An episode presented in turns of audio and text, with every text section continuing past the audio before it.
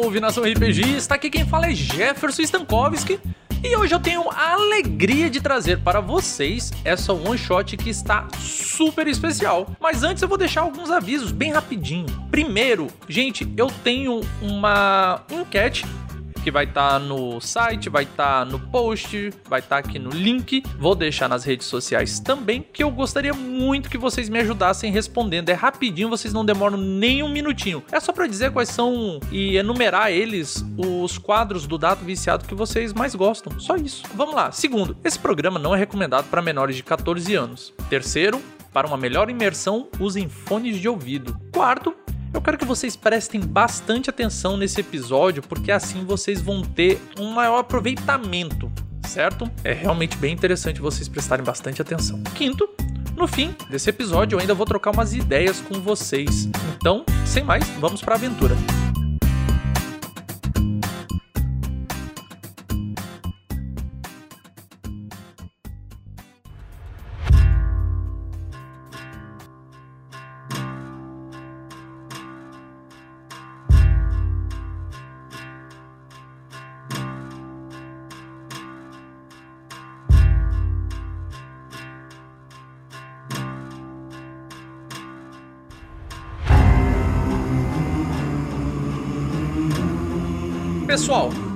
Esse mundo já não é um mundo bom de se viver há um bom tempo. Esse último centenário, a corrupção e a violência, de todas as formas que você possa imaginar, se espalharam pelo reinado. E isso se tornou o normal.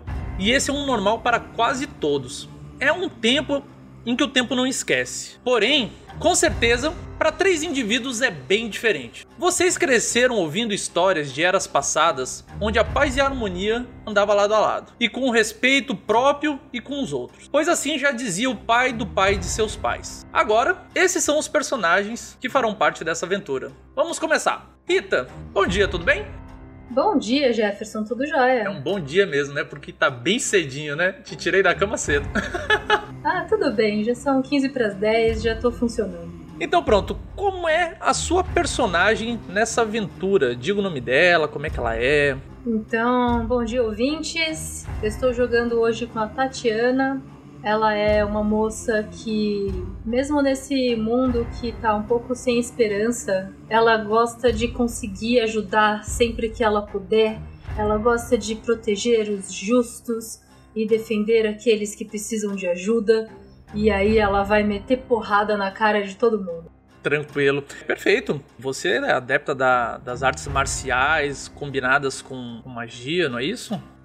Sim, eu vou usar magia de gelo nos meus punhos para socar as pessoas. E descrição física, eu pensei numa moça de uns 20 anos de idade, com cabelos castanhos e eu pensei nela com uma vibe meio Inuit, sabe? Pra ela pra ter essa ligação com, com o gelo.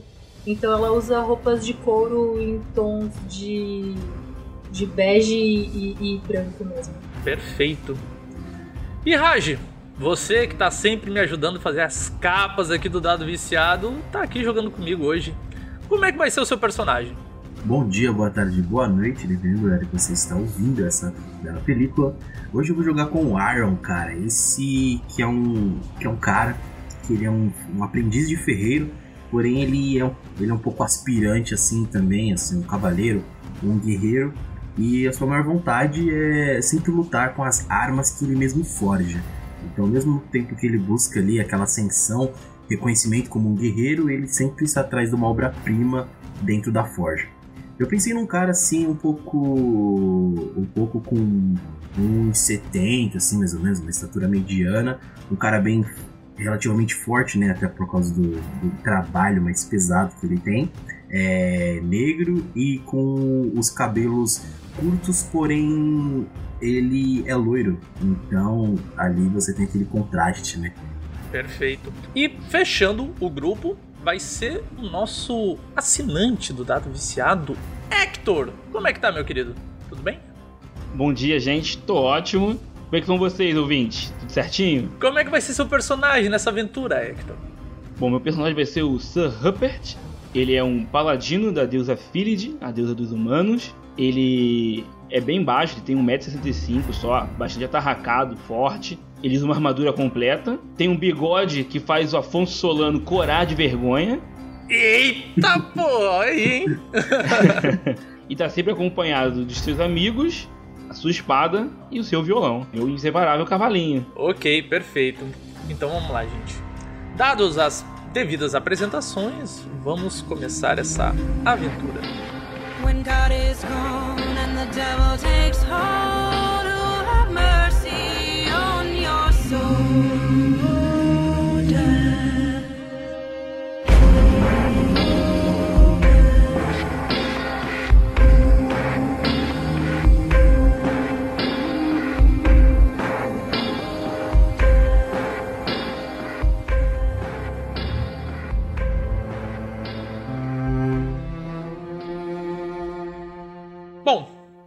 vocês já são um grupo que se conhecem e andam junto há um bom tempo, porque vocês parecem que têm os mesmos ideais.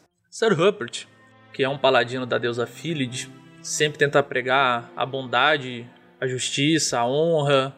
Ele procura o melhor para todos. E vocês é, viram nessa ideologia dele algo que condiz bastante com a de vocês e então vocês já estão juntos nessa jornada há bastante tempo. E é algo que está muito difícil de se fazer acontecer, porque como foi dito anteriormente, o mundo está numa desgraça completa, certo?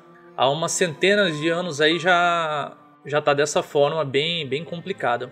Vocês estão chegando numa cidade, é uma cidade grande por sinal. Então, estão voltando de uma antiga vocês estão voltando de uma última jornada que vocês fizeram para uma masmorra para resolver uma situação com uma criatura. Deu certo, ainda bem. E agora, vocês chegando na cidade, vocês já veem de tudo certo? É uma cena que, infelizmente, ainda é normal e causa um pouco de ascos para vocês. Então, vocês veem muita gente brigando, gente bebendo na rua normal, assim, tipo, mas beber de, de cair no chão, pessoas sendo roubadas, pessoas correndo para lá e para cá, encantos escuros, vielas, vocês veem pessoas fazendo sexo. E gente, é um ambiente muito desagradável, certo? Quando se fala em atos sexuais, tem de todos os tipos que vocês puderem imaginar, com humanos, com animais, em diferentes idades. E assim, essa é uma cena que vocês já viram diversas e diversas vezes. Vocês lutam para tentar fazer como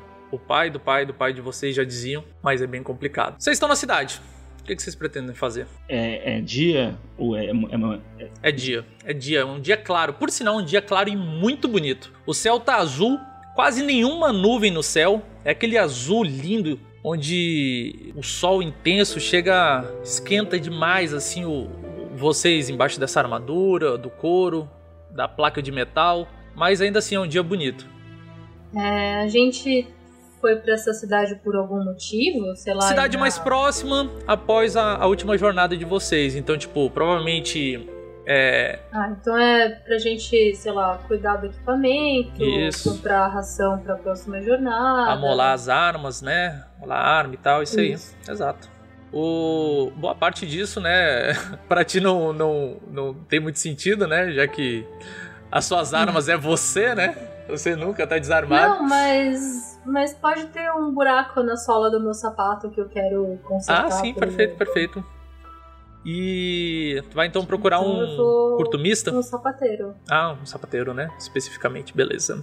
E vocês? Deixem as coisas comigo, eu levo até a hospedaria e aguardo vocês lá. Então eu vou procurar um ferreiro, porque eu estou precisando de algumas coisas. Vou ver se eles aqui fornecem. Então a gente se encontra na hospedaria. Então vocês estão indo meio que próximo, né, um dos outros, só que o Aaron já repara que há uma hospedaria ali que, que tem o nome Gato Selvagem. Ele meio que acompanhou vocês até uma parte do caminho, daí ele foi desviando, né? E vocês dois, como provavelmente a parte dos trabalhadores ficam na mesma região, vocês continuam seguindo. O Aaron não, o Sir Rupert, que foi no, na hospedaria, né? E o Aaron e a Tatiana estão indo pros trabalhadores. Eu pego as mochilas, as, as coisas mais pesadas de todo mundo e leva para lá, pra gente ficar andando com peso à toa. É, você joga como se fosse alforges assim no, no teu cavalo e tu vai puxando, né? Tu foi levando o seu, eles foram levando o deles. No que vocês estão indo procurar os, os trabalhadores para resolver pequenos concertos, vocês olham que próximo à fonte no centro da cidade tem uma estátua que ela tá quebrada pela metade. Tem um, um homem gritando próximo a essa fonte que fica logo abaixo da, da estátua. Ele parece assim, aquele estereótipo de, de louco, assim, vamos botar, porque tipo, ele é um homem bem magro, passa assim, vocês olham que deve passar por grande fome, tem uma barba grande, cabelo desgrenhado, branco. Ele usa vestes como se fossem trapos, uma túnica assim, tipo, muito surrada a pele extremamente ressecada e suja, bem mal cuidada, sabe? Porque as condições dele, né? E vocês ouvem ele falando assim: Atenção, o fim está próximo, mas ainda há tempo. Arrependei-vos, arrependei-vos, sigam a palavra, arrependei-vos. E só que burbura, um monte de gente, mas ele fica gritando e fica batendo assim as cordas de um, um, um instrumento de corda assim, blém, blém, blém, e, e fica gritando: Vocês ainda têm tempo! Vocês olham que se aproximando desse, desse senhor, desse velho, tá, tá indo tipo um grupo de, de, de jovens que do nada, cara, mas do nada. Ele já chega assim, um deles Cala a boca, ninguém aguenta mais ouvir sua ladainha. Enfia uma facada na lateral, pegando assim como se pegasse ele no rim. Ele dá a facada e ainda puxa pro lado. E vocês veem isso. Cara. E daí um monte de gente começa a rir. Vocês ouvem alguns falando assim: Ah, até que enfim, ninguém aguentava mais ouvir esse chato. Sir Rupert, você ouve um grito de agonia? Espere! Não! Por favor! Você está cometendo. Ah! E, e, e, tu vê que muita gente se virou pro, pro lado que agora, há instantes, você tinha deixado seus, seus colegas, seus amigos, né? Uhum. Aaron e Tatiana, vocês veem isso, né, cara? E sangue, muito sangue, muito sangue. Ele põe assim a mão no braço, a mão na, na costela, só que verte sangue por entre os dedos assim e começa a tingir aquela túnica dele de tom encardido para um vermelho e ele se ajoelha no chão assim. Eu sei se essa cidade tem algum tipo de polícia ou é terra de ninguém. Polícia é como deve ter como qualquer outra, mas extremamente corrupta, como qualquer outra. Tá, mas você subiu no cavalo? Eu subo no cavalo e vou na direção do grito. Vamos Artax, vamos! Não, mas a gente Artax viu. é o cavalo. Nossa, que nome massa. É, é só um off aqui, que nome massa. Artax, massa. Beleza. Mas a gente não viu isso acontecendo? Não precisa subir Não, no eu só ouvi, eu tava na hospedaria, eu só escutei o É que ele grito. tava, ele tava mais longe, ele tava, Ah, ele tava mais você tava no Isso, isso, isso. Uhum. E sim, cara, eu vou andando, só vou pedindo passagem, mas não diminuo a velocidade, não. Perfeito, perfeito. Mas, cara, um cavalo não precisa muito pedir passagem, não, sabe? Não, mas eu faço por. Eu sou um homem educado ainda. Um cavalo chamado Artax deve ser um cavalo É, gigantesco. cara, aí, aí sim. Então, eu perguntei da polícia, porque eu acho que eu vou espancar esse- essas crianças aí e levar, né, pra- levar pra polícia lidar. Porque eu acredito no sistema de justiça, eu acredito no coração das pessoas. ok. É, e. Aaron? Cara, quando eu vejo aquilo, assim, tipo, eu dou aquele lance mais pra trás. E assim que eu vejo o cara, eu meio que eu dou uma, uma disparada, assim, porque o lance é, sei lá, dar os primeiros socorros, ou pelo menos entender o que tá acontecendo ali. Que bom, porque eu cara, fui pra cima dos caras que bateram, que esfaquearam Porque o cara- imediatamente. O cara tá ali jorrando. Tu sai correndo em direção ao cara e Tatiana, como é que tu vai chegar? Eu vou chegar no soco. Tipo, vem correndo já voando, né, com o soco. É, eu vou dar os cinco passos que eu preciso e meter um cotovelo bem no nariz do cara pra ver se ele cai pra eu levar ele pra polícia. Ok, é uma galera, né? Eles estão, tipo assim, uns quatro, mas tu viu exatamente. São quatro, mas só um deles deu uma facada, então eu vou nele. É, o- os outros ficaram naquele empurra, empurra o velho e ele chegou e truco, né? Deu a facada. Isso, eu vou no cara que esfaqueou, porque querer causar violência e causar violência são coisas diferentes. Exato, joga aí. Eu entendo a necessidade de querer, mas causar não, né? Sim. Joga aí então, vamos, vamos estrear aqui. Joga o teu o teu NH de Kung Fu. São 3d6, Isso. certo? Atual. Cara, 12. seguinte, você veio no embalo e no mesmo jeito que tu veio, só deu um pulo e desceu com o cotovelo, de cima pra baixo. Rapaz, ele não esperava isso, ele não vai ter nem direito de esquiva. No que ele olha, você chegando, é tipo tarde demais. Tu afunda a cara dele assim. Pá! Cara, ele cai de cu trancado no chão, blaf, se espatifando, assim, se, cai todo troncho. Tá, e eu vou usar uma ação bônus pra olhar feio pros outros Eu três. ia dizer, os três que estão de pé, eles estão, ah, tipo, atônitos. Foi, cara, foi muito rápido, velho. Foi muito rápido. Eles olham assim, não dá tempo de reação, e daí tu dá aquele carão, né, assim, de tipo, intimidar. Vai encarar? Vocês vão me encarar? Tô aqui, ó. Mano, eles olham assim e, e, tipo, dão dois passos pra trás. Eles ainda não falaram nada, não tiveram ação de nada. E você, Aaron, que chegou no, no, no velho que tá lá no, no chão estirado, ele tá, tipo, cuspindo assim, é, é, se babando todo. Não é sangue, mas é, vaza muito sangue das costelas dele. Daí ele segura assim no teu peito, assim no, na, naquela tua proteção ali peitoral de ombro, sabe? Ele segura e fala: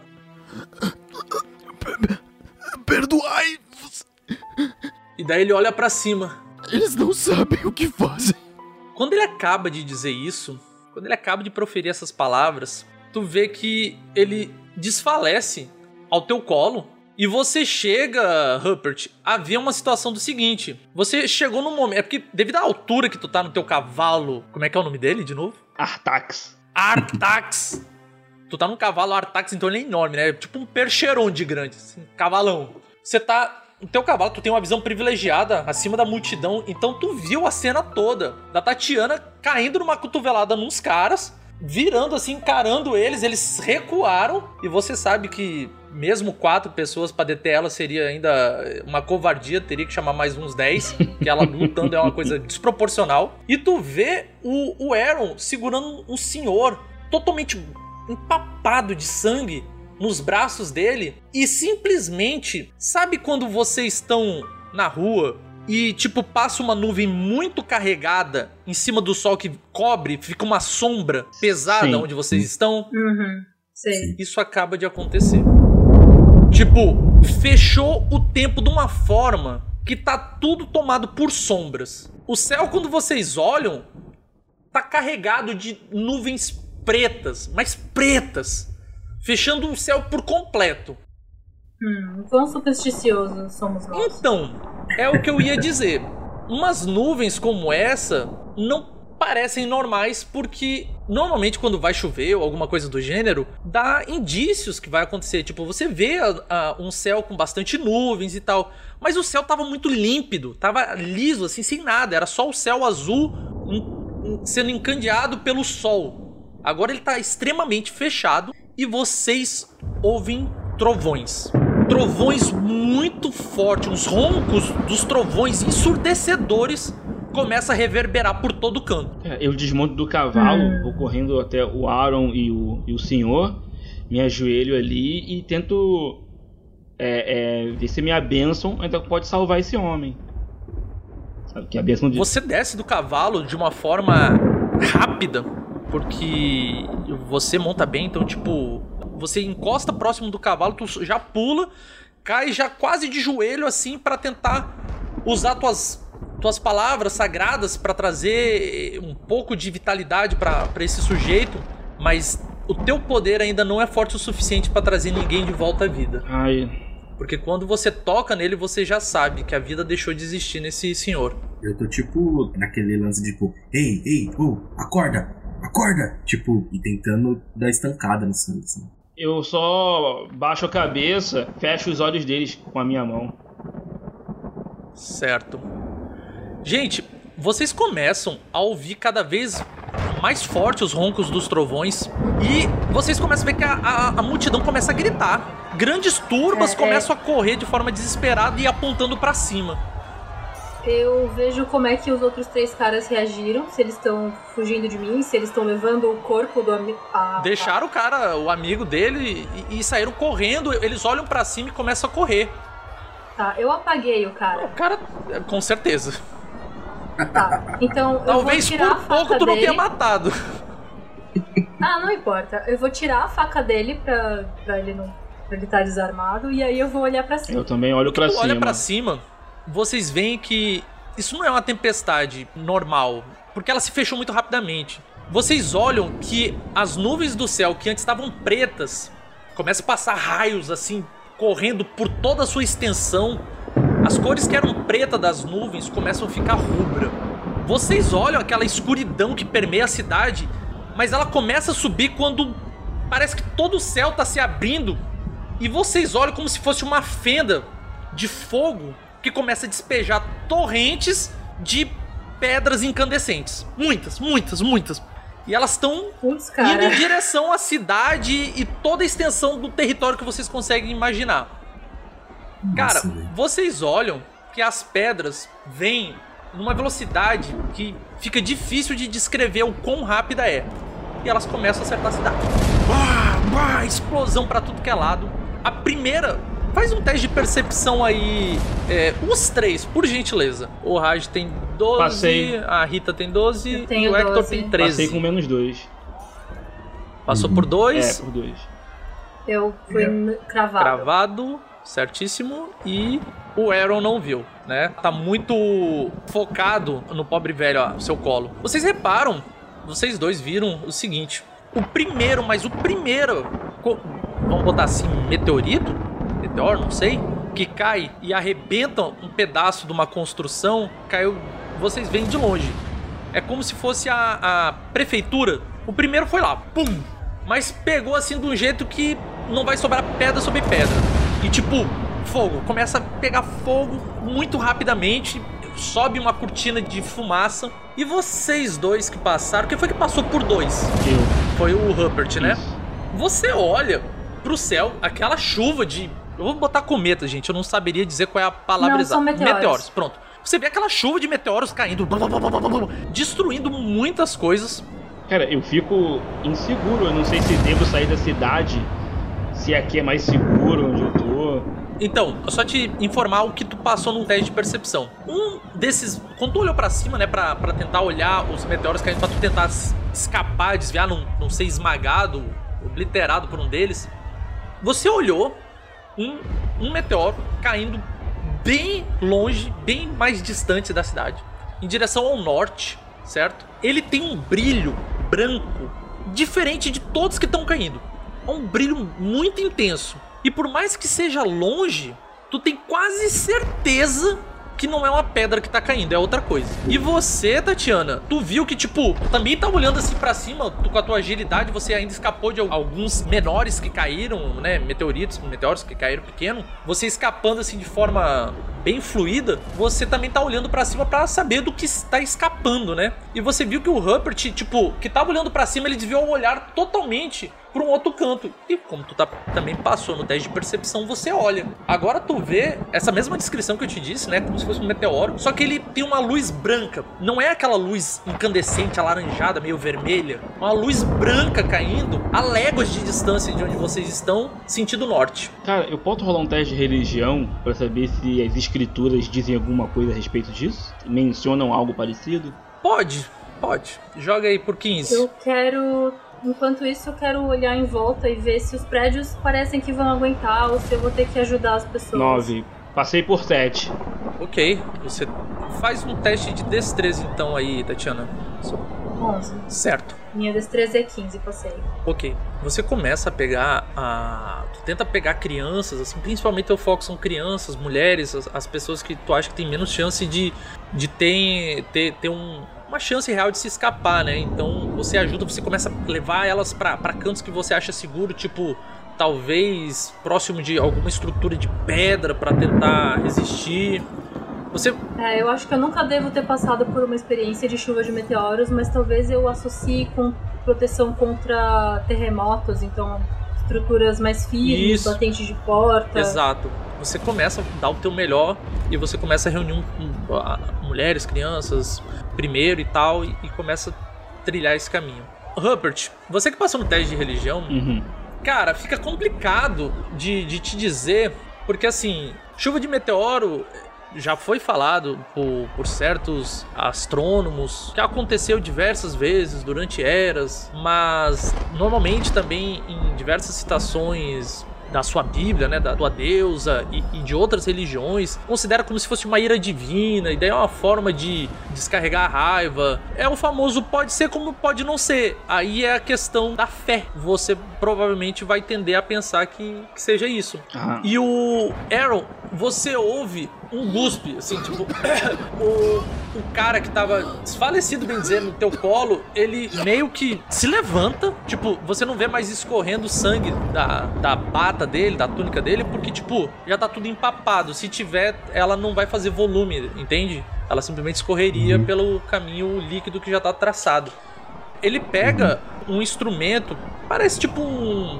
Eu acho que é alaúde ou um bandolim, alguma coisa do gênero, um, um, um instrumentozinho de corda. Ele começa a tocar e para cada nota tocada, um lamento sai da boca dele, enquanto ele sussurra algo que tu ouve, né? O Sir Rupert, que também tá perto, ouve, né? Ele começa a dedilhar notas enquanto chora e lamenta. Ele fala: Respeitem o próximo. Sigam a palavra. Amem o seu irmão. Trabalhem pelo seu ganho. Respeitem e amem o próximo. E ele começa a andar cambaleando enquanto ele vai falando outras coisas assim que vão se perdendo no meio da, dos gritos da multidão. Aí sim, depois de um tempo, vocês olhando assim aquilo meio atônito, até que ele realmente cai de frente ao chão. Ele cai de cara no chão e não se mexe mais. Enquanto ele tá andando assim, eu vou tipo, ei, ei, como assim? E eu tipo, vou tentando fazer perguntas pra ele. Sabe quando o cara parece que tá em Nárnia? É tipo isso. Tu, Uhum. tu tá falando, ele tá em outra sintonia, cara. Ele, ele nem ouve tu falando, cara. Ele é como se ele tivesse hipnotizado. Como se ele tivesse muito louco. Eu não sei descrever pra ti, assim. Ele simplesmente te ignora por completo. Tu vai tentando falar até que ele desfalece e tu, tipo, segura ele pra ele não cair de cara, mas ele cai agora, já cai gelado, gelado, gelado. Tu vê que assim, ó, o lábio dele já começa a ficar roxo quase que instantaneamente, sabe? Deve pensar que devido à falta de sangue que, que deve ter tido, né? Entendi. É, então. Então eu só vou, sei lá, tentar pegar ele e falar. Eu vou meio que pegar ele no colo. Acredito que ele não deva pesar tanto. Não, ih, sei lá, talvez tu já trabalhou com uma marreta mais pesada do que ele, velho. Então eu vou pegar ele assim e falo: é, é, a gente tem que dar o fora daqui antes que essa cidade toda Tu, tu, tu falou isso direto pro Rupert, né? sim, mas. vamos- E aí, Sir Uhum, Rupert? sim. Sim, mas vamos tentar levar ao menos as mulheres e as crianças conosco. Tatiana já está reunindo. Não, sim. Com toda certeza. Com O toda cavalo de certeza. vocês, por mais treinado pra guerra que ele seja, Está assustado. tão relinchando, tão assustado. É difícil, cara. É uma situação que nem vocês, tão pouco esses animais passaram.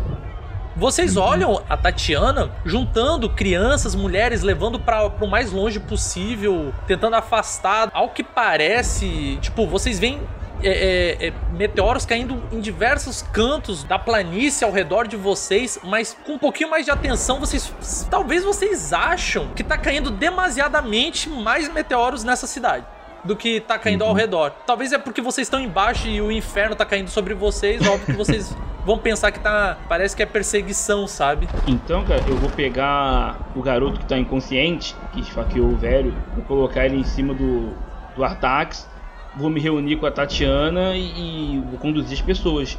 Eu acredito realmente que a gente vai passar e nada vai atingir. Eu vou reunir, vou pegar as pessoas que a Tatiana reuniu e vou conduzir todo mundo pra fora da cidade. Após um tempo, cara, parece que não cessa, parece que não cessa. Mas depois de uns 10 minutos, vocês conseguiram afastar muita gente, muita gente mesmo da cidade. Vocês começam a ter uma visão um pouco mais aberta agora, porque vocês foram tipo pro alto de uma planície e vocês olham que aquela cidade está sendo obliterada por completo. Tipo, tá tudo sendo destruído, animais, pessoas, muitas crianças, mulheres, homens morreram porque é incontrolável, é um poder da natureza, sei lá, um poder maior que não tem controle, não tem o que fazer. É o famoso não tem o que fazer. O que dava pra fazer, a Tatiana fez e vocês seguiram os passos dela. Fizeram também. Muitas pessoas estão ali, estão chorando, estão desesperadas. Agora que meio que estão fora da cidade, pessoas meio que se reúnem, algumas, talvez seja família, tipo duas, três pessoas conseguem se reunir, começam a correr pra mais longe, cada vez mais longe, e vocês, tipo, no alto ali, olhando aquela situação, os cavalos de vocês ainda um pouco inquietos, mas bem mais calmos do que estavam antes, quando estavam lá naquele inferno de fogo caindo. O que, que vocês vão fazer? As pessoas todas dis- dispersaram já? Tá, estão dispersando, alguns estão ali chorando. Tem uns que estão simplesmente paradas, foram puxadas como se tivessem também, tipo, em choque. Uhum. É, pronto, é a situação que eu queria dizer. Eles estão em choque, tem pessoas que estão em choque. Simplesmente, se tu botar ela parada de pé, ela fica parada de pé. Se tu botar ela de joelho, ela fica de joelho. Tá. É... Eu. Bom, os meteoros estão indo na cidade e não pra onde a gente Parece tá. que tá certo? diminuindo o ritmo, mas ainda continuam caindo. E cai por toda. Assim, tipo, vocês, como estão no alto de uma planície, vocês olham, assim, diversos cantos da onde a visão de vocês alcança, tá caindo, né? Levanta aquela poeira, às vezes levanta fumaça. O que eu queria saber é se tem alguém das pessoas que a gente salvou, tem alguém que já tinha uma hierarquia mais alta, tipo política, já tem, sei lá, um prefeito que sobreviveu. E aí eu começo a fazer com que ele coordene as pessoas que a gente salvou, porque já salvei as pessoas, eu não tenho mais essa responsabilidade. Esse BO não é Na mais. verdade, cara, eu vou acordar o, o rapaz que a, que a Tati... O queixo do, do garoto que a, que a Tatiana... Eu vim com o cotovelo por Ah, re- cima, foi ah, bem vendo, na irmão. testa. Eu acordo ele. Acordo ele. Rapaz, Na hora que você chega pra acordar ele, tu vê o, o pescoço dele muito roxo e muito inchado. E ele não reage. Se tu tentar sacudir ele, ele não reage. eu... Ele tá morto? Cara. Putz, cara, fui eu? Tu tem quase certeza que quando ele tava contigo, tava vivo. O outro carregou ele pra fora da cidade. Tem que ver se, se o outro sabia que tava vivo ainda. É. É, assim, tipo, Mas às vezes acontece, às vezes as pessoas morrem e tá tudo bem. É, Ele foi punido pela, pelas maldades que ele cometeu. É, eu faço, um, Sim. eu faço um, um pequeno funeral, né, por ele ali. tu faz uma oração Sim, de. é, um- uma pequena oração, uma prece. Reúno as pessoas ali e espero que agradeçam pelas vidas novas que acabaram de receber. Que vivam de maneira decente e que cuidem melhor um dos outros. Tu ouve que algumas pessoas prestam atenção em você e outras estão em choque e outras simplesmente não dão bola pro que tu fala. Tá bem dividido aí. Então, pro pessoal que ouviu, Alguns ouvem, alguns não, e alguns não podem nem ouvir porque estão em choque. então, pro pessoal que me ouviu, cuidem deles e apontam as pessoas em choque ali ainda. Eles vão demorar um pouco pra se recuperar. Beleza. É, tu vê que uma mulher já começa a agradecer por tu ter salvado a, a filha dela e agradece vocês agora que estão vendo que estão talvez um pouco mais salvo agora, meio que seguram na mão desses atores e começam cada vez a se afastar mais da cidade.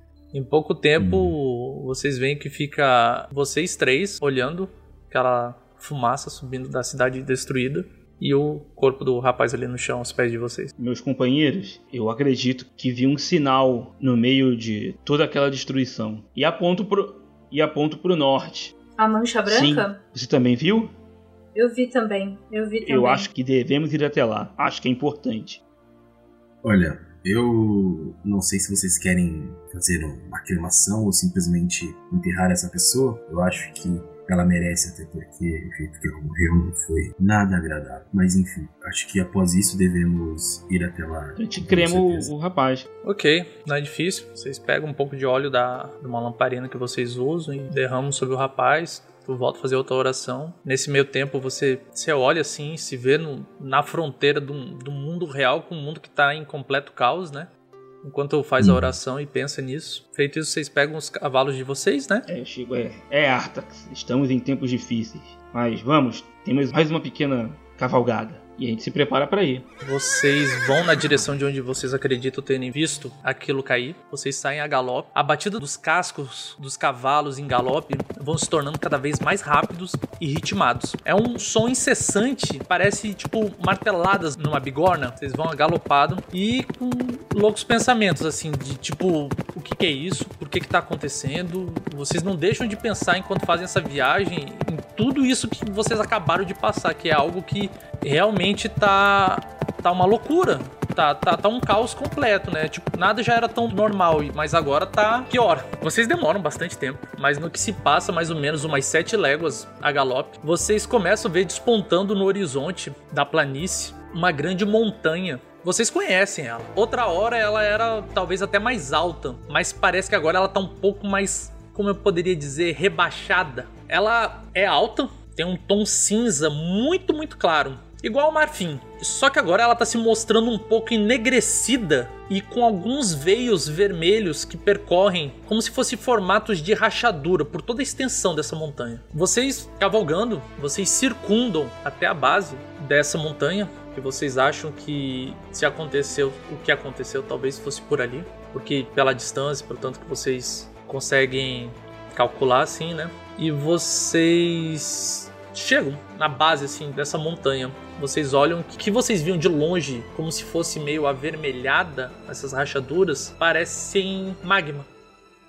Paulo, vocês têm certeza de que. De que Sim, foi nessa direção. Tatiana também viu.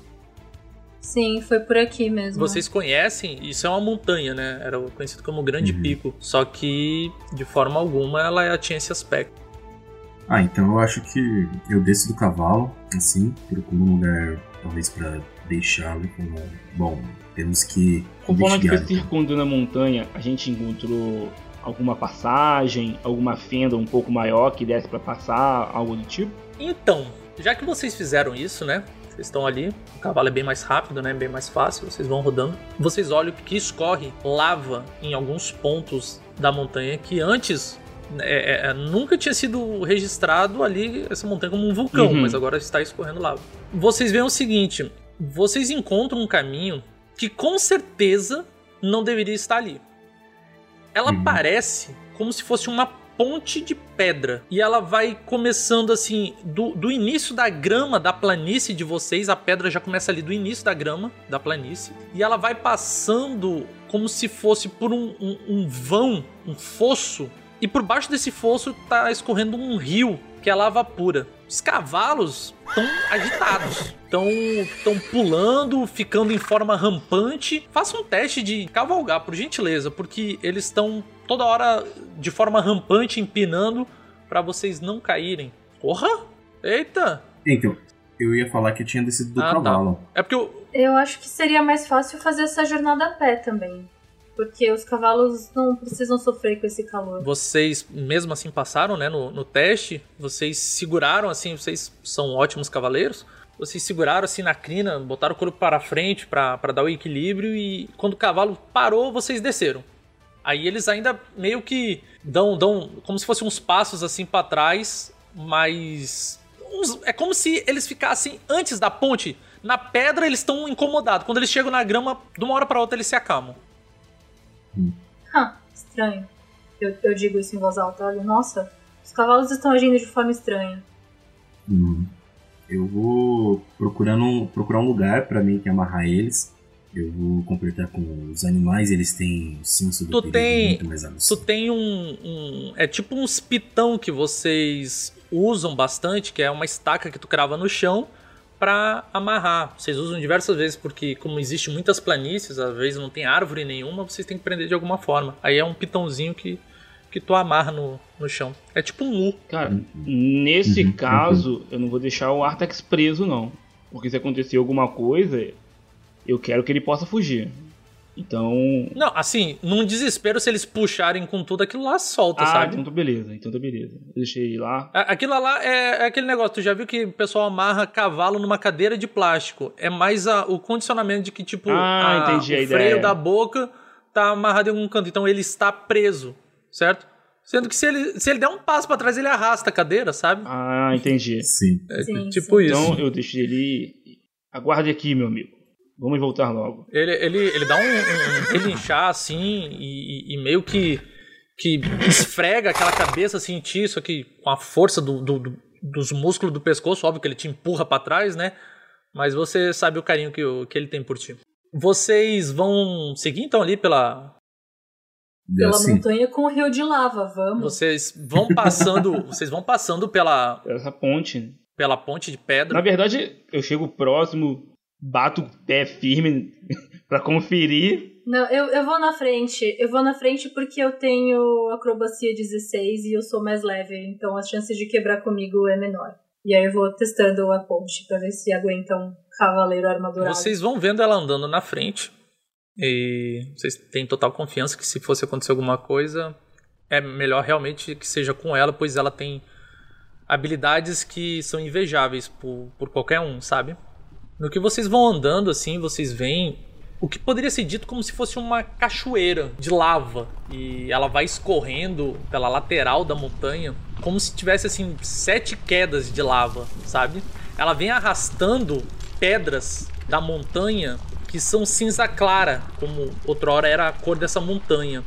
E ela escorre de forma constante, até se unir ao que parece aquele rio que vem passando por baixo. E vocês sentem o calor e vapor que emana da lava. À medida que vocês vão passando pela ponte, vocês começam a entrar dentro do que seria tipo um túnel. E vai seguindo de uma forma que está iluminada por dentro, porque a lava escorre por alguns cantos da parede, dando uma iluminação alaranjada pelo caminho adentro é algo muito surreal para vocês acharem que talvez vocês não estejam no canto certo, sabe? À medida que vocês vão andando, aquele barulho, mesmo dentro dessa caverna, né? Vamos botar assim, o que normalmente deveria ser tipo mais geladinho, mais úmido, mantém uma temperatura, não digo quente, mas uma temperatura aquecida devido à lava em pequenos filetes que escorrem pelas laterais do túnel e elas vão tipo iluminando o caminho de vocês. Em um determinado momento, depois de vocês terem caminhado bastante,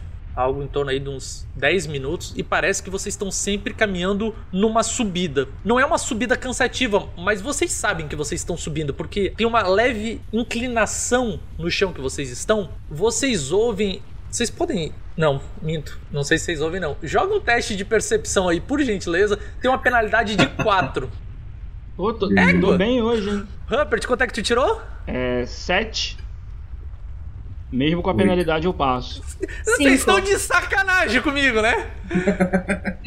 eu botei uma. Não, realmente, vocês estão assim, olhos e ouvidos, né? Vocês são todos olhos e ouvidos. Vocês estão andando, vocês se acostumaram com aquele som dos passos, do ranger da armadura ser Rupert, vocês se acostumaram até com o som da respiração de vocês e com a lava que escorre na lateral da parede. Vocês estão acostumados com isso. Então vocês percebem um som diferente. Vocês acham que acima de vocês tem barulho, como se fosse passos. Quem foi que tirou cinco? Eu. Cara, pelo amor de Deus, né? Olha só, como tu passou tanto, portanto, você consegue ouvir, se tu não estiver enganada, como se fosse barulho de botas. Sete ao total, em cima. Em cima, como se essa caverna tivesse andares de isso, cavernas em cima? Isso, é exatamente isso. Ah, Vocês vão se. Eu Hum. vou falar bem baixinho. Pessoal, vocês estão ouvindo esses passos? Eu estou ouvindo o som. Eu conto umas sete pessoas andando sobre nós. Aí eu Mas- aponto pra cima. Mas por que teria sete? Não, Enfim. que teriam pessoas aqui. É... Em nome de Firid. O que está acontecendo nesse lugar? Olha, eu não faço a mínima ideia do que esteja acontecendo, mas isso aqui não é natural de nenhuma forma. Eu acho que devemos tomar um pouco de cuidado. Eu ainda tô na frente, né? Porque a gente ainda não sabe se o terreno é estável Sim. ou não. Uhum. Mas como eu não sei como é que é esse labirinto de cavernas que eu estou começando a hipotetizar que existe, eu já vou fazer um soco inglês de gelo na minha mão direita. Gente, não interessa quantas vezes vocês vejam isso, vocês sempre se admiram com quando ela começa a usar as habilidades vocês sabem que o pau vai comer quando isso acontece. Pelo menos, pelo menos normalmente precede isso, certo? Então eu vou descrever bonitinho, vamos lá. Eu junto as duas mãos e esfrego elas, fazendo um atritozinho. E aí eu sopro, e do meu sopro saem cristais de gelo e se formam em volta da minha mão direita. Uma, um soco inglês do tamanho da minha mão, não é mesmo? Uma manopla de gelo enorme. Não sei se eu quero perder, ter- ganhar desvantagem por estar carregando 2 quilos de gelo numa mão, sabe? então vai ser uma coisa mais Não, é leve. porque é, é mágico. Pra ti é irrelevante. E tu treinou, tu, tu Ah, então justamente tá bom. treinou com muito mais peso. Como é que tu acha que tu tem esses teus músculos tonificados? É a base de muito treinamento. Você veio da escola de Alamar. Uma escola onde pegava pessoas com alto dom e sensibilidade para magia e treinava. Só que você achava que. Porque você sempre foi uma garota se- serelepe e você teve muita agilidade. Então você é uma das únicas que fez isso, sabe? Que combinou artes marciais com a magia. Especificamente, a que mais te agradava foi a, a de gelo, né? Não tá bom. Mas de qualquer forma, a gente ainda tá andando em silêncio. Meu gelo mágico emite uma luzinha fria bem, bem fraca. É menos. é, dá- traz menos luz do que a- as lavas na parede. Mas ainda assim me deixa com uma cara muito mais ameaçadora do que eu tinha. Uma das coisas interessantes que vale ressaltar, um, tá mais gostosinho tá perto dela agora, porque tipo, tava meio quente, o gelo dela realmente é gelo, então tipo, esfria, então vocês sentem um mais agradávelzinho perto dela. Você vê, você repara assim, meio que de forma ah, não intencional, mas os dois chegaram mais perto de ti, sabe, Tatiana? Assim, Um, um, um passinho pra direita. isso. E outra. Eu ah, deixo eles andarem um pouquinho mais na frente, porque eu quero tentar andar o mais silencioso que eu posso. Então eu Não. tenho que reduzir bem o deslocamento. Entendeu? Então eu deixo. E outra coisa. Justo, justo. E outra coisa que vocês reparam é o seguinte: mesmo sendo ricocheteada por ondas de calor vindo de toda a extensão do túnel, o gelo dela da manopla não pingou uma gota de água. Bonito, Vocês bonito. andando logo à frente, vocês reparam o seguinte: no final do que parece ser esse túnel interminável, vocês veem uma enorme escadaria larga, como se ela fosse feita pelo desgaste da pedra. Mas vocês sinceramente acham impossível ter sido feito dessa forma, né? E ela sobe de uma forma meio que espiral, como se fosse subindo, fazendo uma curva, começando para direita. Vocês mantêm o ritmo de vocês, a Tatiana na frente, e até que vocês chegam num canto onde o piso, a superfície é polida. O chão é polido, como se fosse um porcelanato. Liso, liso, impecavelmente liso. Nesse andar, vocês não veem lava escorrendo nas paredes, no teto, nada. Porém, tem um brilho alaranjado bem à frente de vocês, mas é um brilho como se viesse de uma porta. Porque. Só que é, é esquisito, porque, tipo, ela é muito grande. Vocês conseguem estipular algo em torno de uns 15 metros de altura por uns 8 de largura. É uma abertura em formato retangular. Na frente dessa porta, vocês veem uma silhueta de uma criatura vindo, andando. Ela tem mais ou menos uns 3 metros de altura, tem um corpo humanoide. E à medida que os olhos de vocês vão acostumando com o brilho que vem por detrás desse humanoide, porque a, a- luz parece que vem, vem lá dessa porta, vocês conseguem enxergar que essa criatura tem um aspecto meio humanoide, né? Como eu disse. A distância que vocês estão, vocês só reparam uma coisa. Vocês reparam que ela é dividida na metade, como se fosse perfeitamente na metade, entre lado esquerdo e direito, um lado tem a cor albina e o outro lado é preto, é negro, um negro escuro. Imagina um tom de pele negro mais escuro que você puder imaginar e imagine um tom de pele mais branco que você puder imaginar. Ele é dividido exatamente na metade dessa forma. É, é uma pessoa? Um ser Tem 3 humano? metros de altura. Eu não sei como você encaixaria no seu conhecimento. Só que assim que você falou 3 metros de altura vindo de um túnel escuro, eu já tava visualizando um minotauro, sabe? Não é um túnel, é como se fosse uma porta enorme atrás. Ela tava como se estivesse saindo. E por trás dessa porta, né, tipo, esse portalzão enorme, vem uma luz alaranjada muito grande. Sim, mas você se incomodou de eu chamar de túnel, mas não se incomodou de eu falar que eu visualizei um minotauro. Assim, eu dei uma forma humanoide, É um gigante. na mas dúvida. você não vê, você não vê chifres. É um gigante. tá. Eu mandei um. Quem lá? Você vê que a criatura para por um segundo, meio que vira em direção a vocês o olhar. Eu ergo a mão em, em sinal de saudação, que tem que presumir a inocência do gigante xadrez, né? ela levanta a mão direita e vocês começam a ver a porta começar a se fechar. Como se fosse duas partes da porta se fechando assim, uma porta direita e uma esquerda se arrastando para se encontrarem ao meio. O peso dessa porta se arrastando treme o chão, as paredes, pequenos detritos de pedras caem junto com uma leva de poeira sobre vocês. E vocês ouvem uma voz um tanto quanto difícil de, de, de entender, porque ela parece meio andrógena essa voz. E ela fala: Vocês não passarão. E a porta começou a se fechar de forma lenta, porque vocês imaginam que é uma porta mega pesada de pedra. Tem que ser mesmo desse jeito?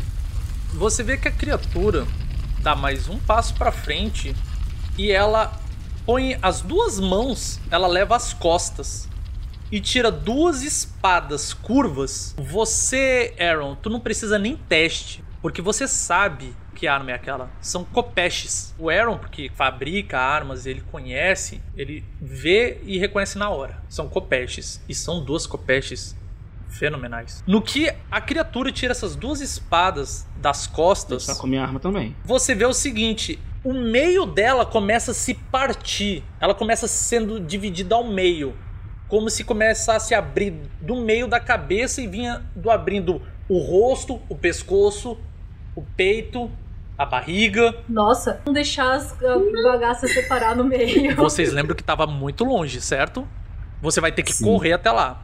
Não tem problema, você pode. Eu tô Beleza, correndo você começa a até lá. correr. No que ela se divide, o lado branco, a parte albina, que segura a copeche, a parte albina ela segura uma copeche de lâmina negra em absoluto. E o humanoide negro segura uma lâmina prateada.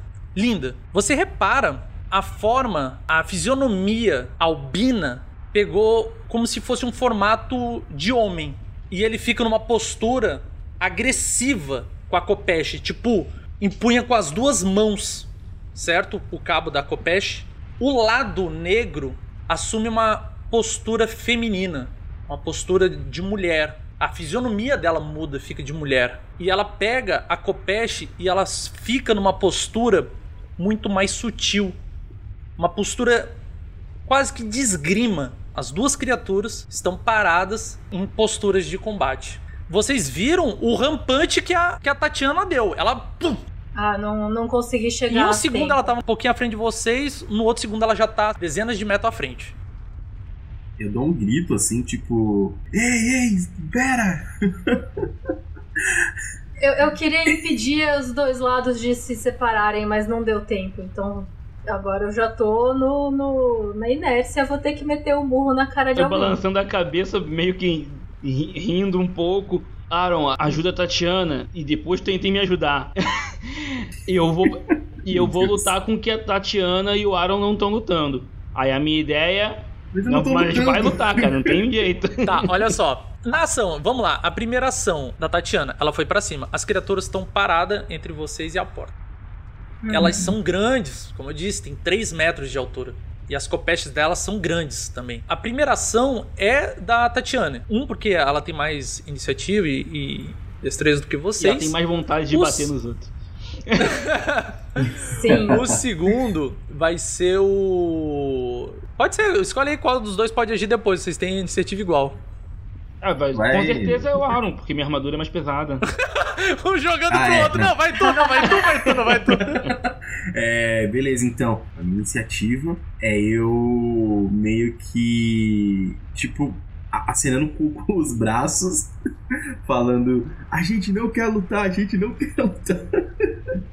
e tentar meio que apaziguar, sabe? Então, tipo assim, a princípio eu não vou, não vou tomar nenhuma postura de luta, apenas tentar conversar com as criaturas e tentar fazer a a Rita pelo menos dar um desengage, Ok, sei ela lá. não tá em combate corpo a corpo, mas se ela tomar a ação de atacar, ela consegue chegar nesse turno e bater. E tu, Rupert? Eu passo pelo Aaron, palavras não vão convencê-los. E eu vou na direção da, da- criatura oposta que a Tatiana for atacar. Ela tá- Você viu que as criaturas estavam olhando assim, meio que pra frente, né? Não olhando pra Tatiana, mas estavam olhando pra frente e estavam em postura, né? À medida que tu vem se aproximando, as duas olham como se fosse em sincronia perfeita pra ti. Pra Não, mim? pro Sir Rupert. Pô, elas me encaram até fico sem jeito agora. eu vou diminuindo a cadência e vou me aproximando. Ok, vocês olham que a, a- Eu vou ter que dizer as portas, né? Porque já que são duas partes, né? As portas continuam o movimento pra se fechar. E tremendo tudo. O chão treme, a parede treme. Vocês não conseguem imaginar quantas toneladas deve ter essa, essa parede de pedra que tá, tá se fechando. Tatiana, vai fazer o quê? Eu tô indo pra figura branca, Ok, pra o figura homem. albina. E eu vou. Ele tá numa postura, como eu disse, a- agressiva. Ele, tá, ele segura, sim, sim, sim. ele tá flexionado nas pernas, assim, né? As pernas meio, meio dobradas. E ele segura a espada à frente dele, assim, com as duas mãos. Eu vou meter um soco bem na base da lâmina da Kopesh pra ver se eu quebro ela. Ok. Você vai jogar por menos dois. Kung Fu mesmo? É? Vai usar o.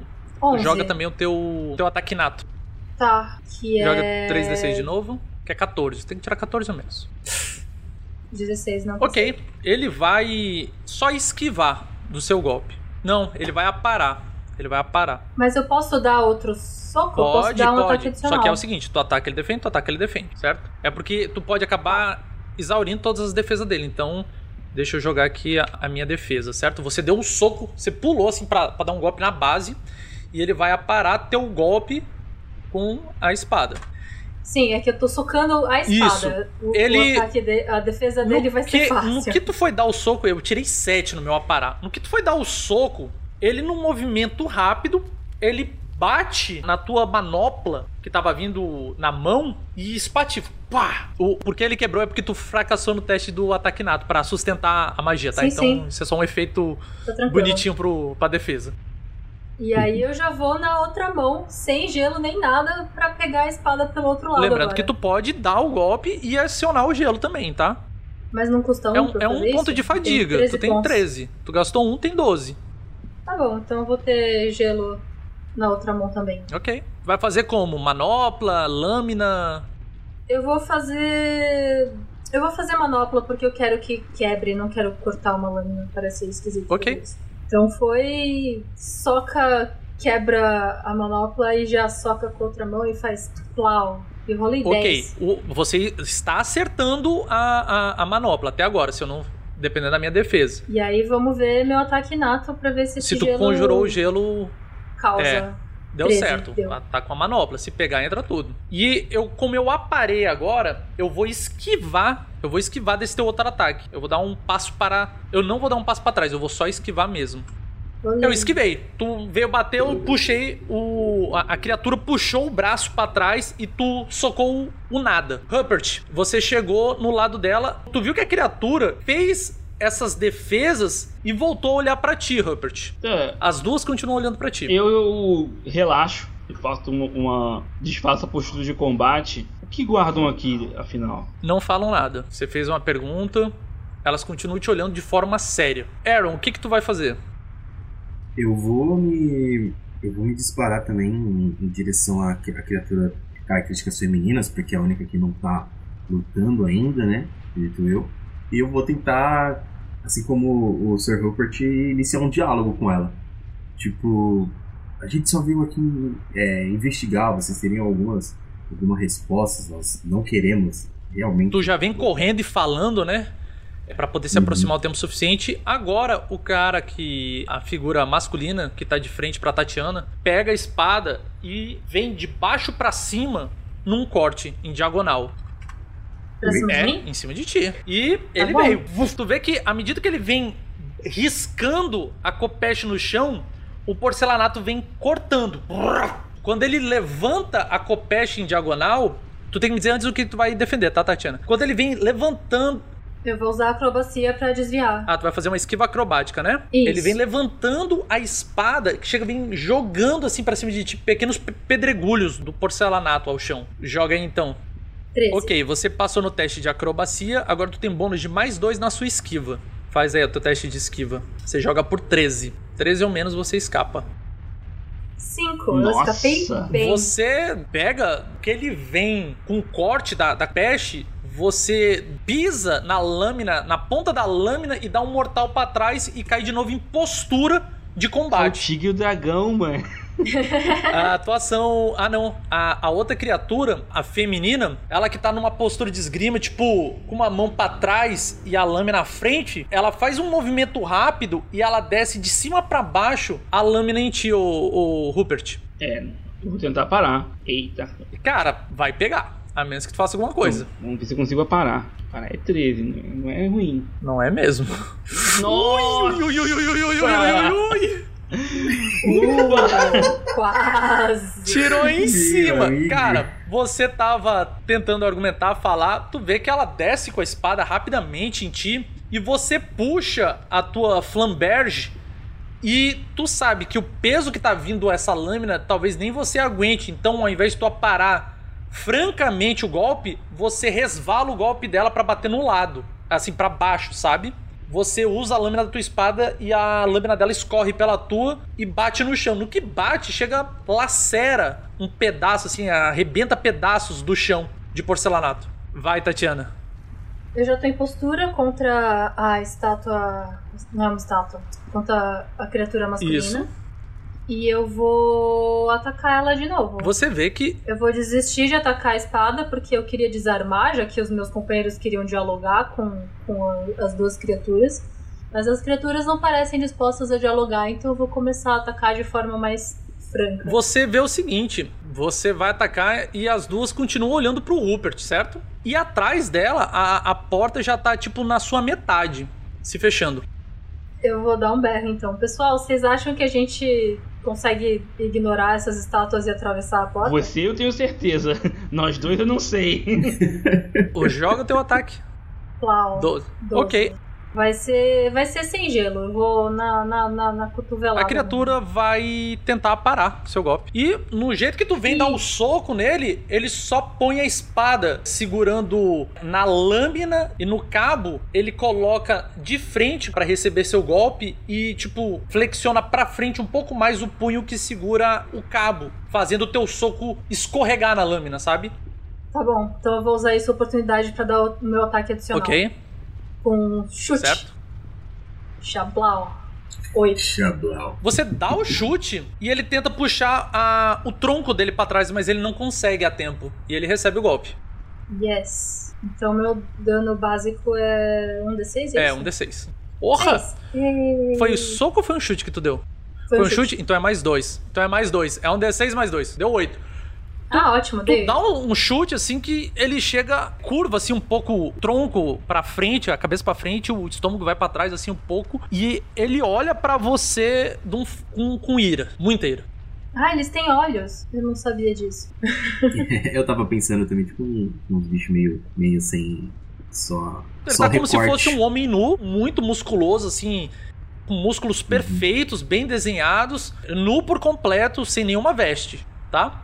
Hum. E a outra, Uhum. do mesmo jeito, nua por completo, um formato de mulher, sem nenhuma veste. Entendi. Sir Rupert, Ah, eu vou tentar fazer o que a Tatiana sugeriu. Eu vou fingir um ataque pra tentar passar por ela e atravessar a porta. deu uma finta, joga aí então teu NH da arma. Vai fazer um- uma ação total, né? Então, Isso. Ah, fui bem, nove. que- eita porra, passou por, um, por tudo, né? É. Passei por 12. Cara, tu vem com a tua espada, tu levanta ela acima da cabeça e faz tipo um arco de trás pra frente, como viesse fazer um golpe vindo de baixo pra cima. Você faz um tipo um círculo, né? Como se tu fosse dar. Sabe aquelas rebatidas de beisebol? Aham. Tu fez desse jeito com a espada e foi pra cima dela, arrastando a espada no chão. Na hora que tu vai dar o ataque, ela vai botar a espada para, ela já vem fazendo um movimento de defesa, sabe? Muito suave, parece água passando sobre a pedra, que não tem obstáculo. Ela vai com uma, uma desenvoltura majestosa. Ela vai já virando a espada, só que você também é habilidoso. Vale ressaltar isso. Você, na hora que simula o ataque, você gira o teu tronco pra frente, passando por baixo da espada dela, e o peso da tua espada, que é uma espada de duas mãos, pesada, te impulsiona pra frente que você passa por ela. Ela olha pra trás e ela aproveita o, o- ela não pode fazer a nação dela, né? Ela olha pra trás você passando. Vai, Arrow, Qual distância que eu tô mais ou uns menos? 4 dessa criatura? metros. Nesse lance dela olhar pra trás, eu vou fintar. Eu vou, eu vou tentar fintar, não. Fintar é um termo é muito complexo. Eu vou tentar passar por ela, assim, é pelo lado direito, e eu vou tentar passar, tipo assim, a milhão, e eu vou tentar dar uma, uma marretada no joelho Certo. dela. Saca? Tu joga com um NH 9, porque você tá se aproximando e batendo. Uhum. É. 16? Boa. Peraí. Ok. Vou Oito. fazer uma a parada com a espada. E cara, você vê o seguinte: na hora que tu vem com a marreta, ela pega a espada de esgrima dela, que tava no movimento pra defender o golpe enganoso do Sir Rupert. Ela aproveita aquele embalo, ela gira e crava a espada dela na pedra entre o joelho dela e o cabo do teu martelo que tava vindo. E tu bate com tudo, mas tu bateu com o cabo, não chegou a, a fazer nada. Uhum. Agora Beleza. que encerrou mais essa rodada, tu vê que a, a porta já tá quase fechada. O homem olha pra ti, Tatiana. Hum. Ele segura com as duas mãos, você ouve barulho dos nós dos dedos dele estralando e ele vai fazer um ataque. É um ataque, é um deceptivo ataque. Então, eu vou botar a penalidade aqui e depois te digo quanto é que tu vai jogar, tá? Tá. Ok, você faz suas esquivas por menos 4, tá? Ele acertou, tá indo no seu peito. Tá, eu vou esquivar usando acrobacia de novo. Teste de acrobacia. Então, a minha acrobacia é 16, então eu tenho que tirar menos que 12. É Não, é, é, primeira acrobacia normal. Você joga teste de acrobacia pra passar. 16 ou menos. 13, passou. Você Treze. adiciona mais 2 na tua defesa. Então você vai jogar com esquiva mais 2. Você joga por 13. Não, você joga por. Eu não passei, já não importa. Nossa senhora, tu tirou um 17. 17. Eita. Eita. Foi uma falha crítica, vamos lá. 3 ninguém tira, 4 ninguém tira, mas 17, plau. Olha, você tá com uma sorte. Ele pegou e veio com a espada. Você foi tentar dar uma esquiva acrobática. No que você pulou pra fazer o mesmo movimento, ele tava preparado. Na hora que ele foi bater em ti e você já ia flexionar pra dar o pulo, ele deu mais um passo rápido à frente e bateu cortando lateralmente e pegou cortando assim o teu tronco do teu corcelete, que abre um talho que já espirra sangue nele. Ele, tipo, aquele vermelho do sangue é contrastado instantaneamente na pele branquíssima albina dele e você cai pra trás. Cai dois metros pra trás. Pode fazer um teste de acrobacia de novo. Pra pelo menos tu tentar cair não tão mal, certo? Joga aí a tua acrobacia, Tatiana. Cara, mesmo com corte, tu sentiu aquela dor, mas por tu ter hipoalgia, tu, isso não vai te parar. Você juntou os teus joelhos próximo ao tronco pra tu fechar como se fosse um mortal, e tu caiu assim, tipo, com uma mão no chão, com as duas mãos no chão, quase de quatro, assim, sendo arrastada pro chão, a- pra trás, e daí tu estabilizou. Daí tu sente aquele, aquela queimação próximo à tua barriga e aquele líquido escorrendo por dentro da, da tua armadura. Agora pro Aaron. A mulher que parou teu cabo na lâmina dela, primeiro ela vai dar um chute lateral em você. É um deceptível ataque também. Joga aí por menos 4, qualquer defesa sua. Tu não pode aparar porque tu tá com a lâmina presa ali. Tu vai esquivar, suponho. Indiferente o que Sim. fosse, também tu não conseguia porque tu tirou um 14, Não consegui. né? 14.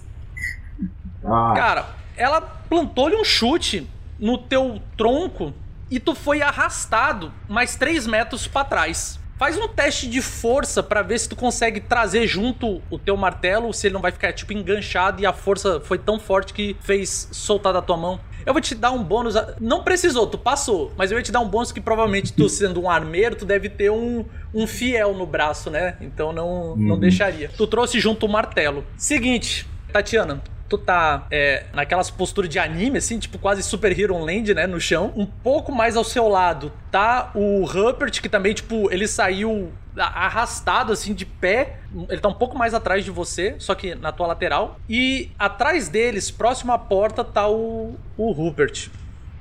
A porta, ela tá agora com uma largura pra fechar de uns dois metros. Cara, eu consigo fazer um teste de força pra impedir a porta de fechar pra dar tempo deles passarem? Impossível. Tu sabe que é impossível. Impossível. Não dá. É, é, a, a largura da pedra deve ser mais ou menos um metro e meio da porta que tá fechando, um metro e meio. E aí você aumenta isso aí pra 15 metros de altura e 4 metros de comprimento. Entendo. De cada lado isso. Então você imagina quantas toneladas deve ser. É, eu quero ver se a criatura branca levou algum tipo de dano com, quando eu acertei meus 8 de dano. Tipo, se ela parece debilitada de alguma forma. Perfeito. Faz um teste de percepção. Você passou. Passou por um. Você vê o seguinte: tava meio roxo o canto onde você chutou. E ela tá assumindo de novo a coloração branca. E os respingos de sangue seu estão como se sendo absorvido na pele e ele tá voltando a ficar totalmente branco.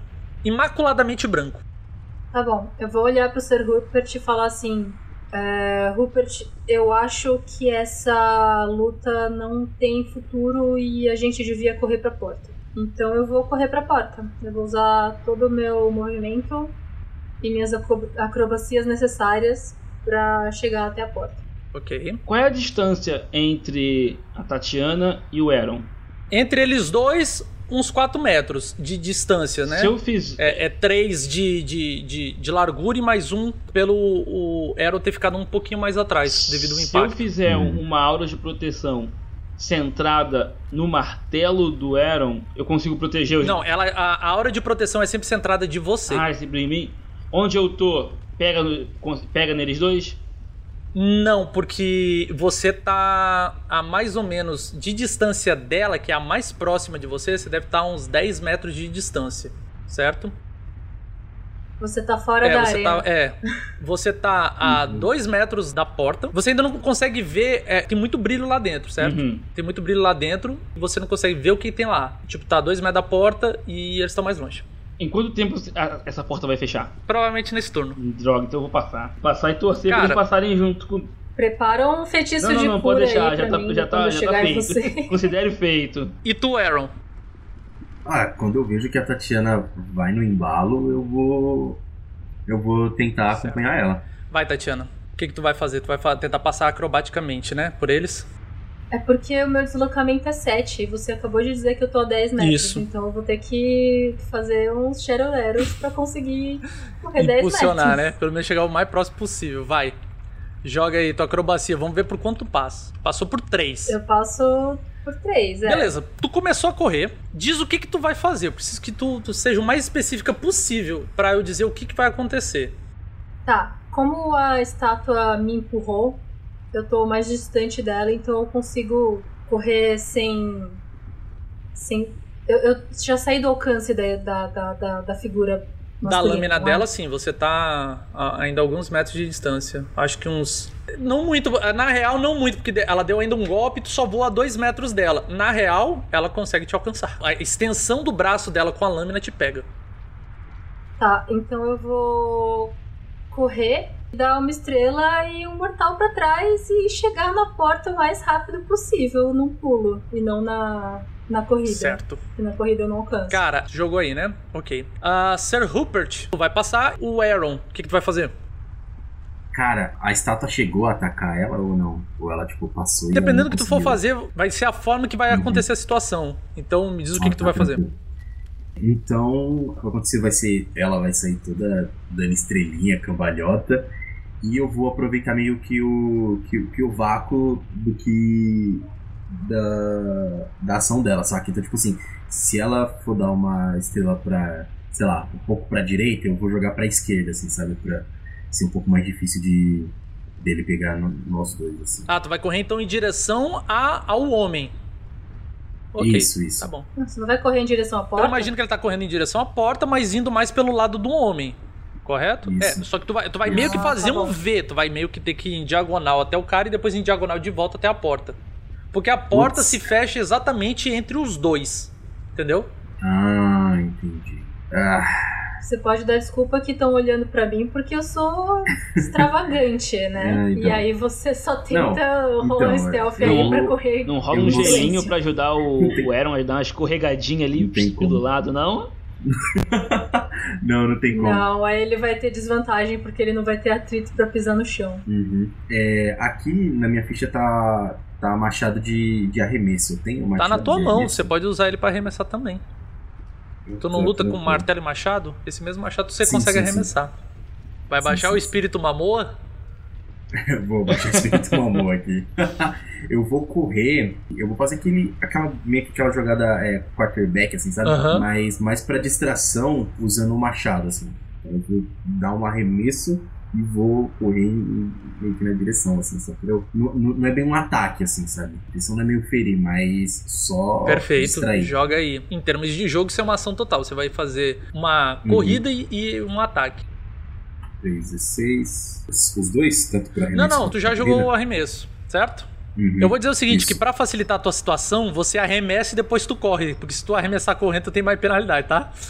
É, Eu não, eu- sim. E você é experiente, você sabe disso. Então, você tirou um Aham. 9, bonito. Agora, vamos lá. O que que acontece? Ai, ai, ai.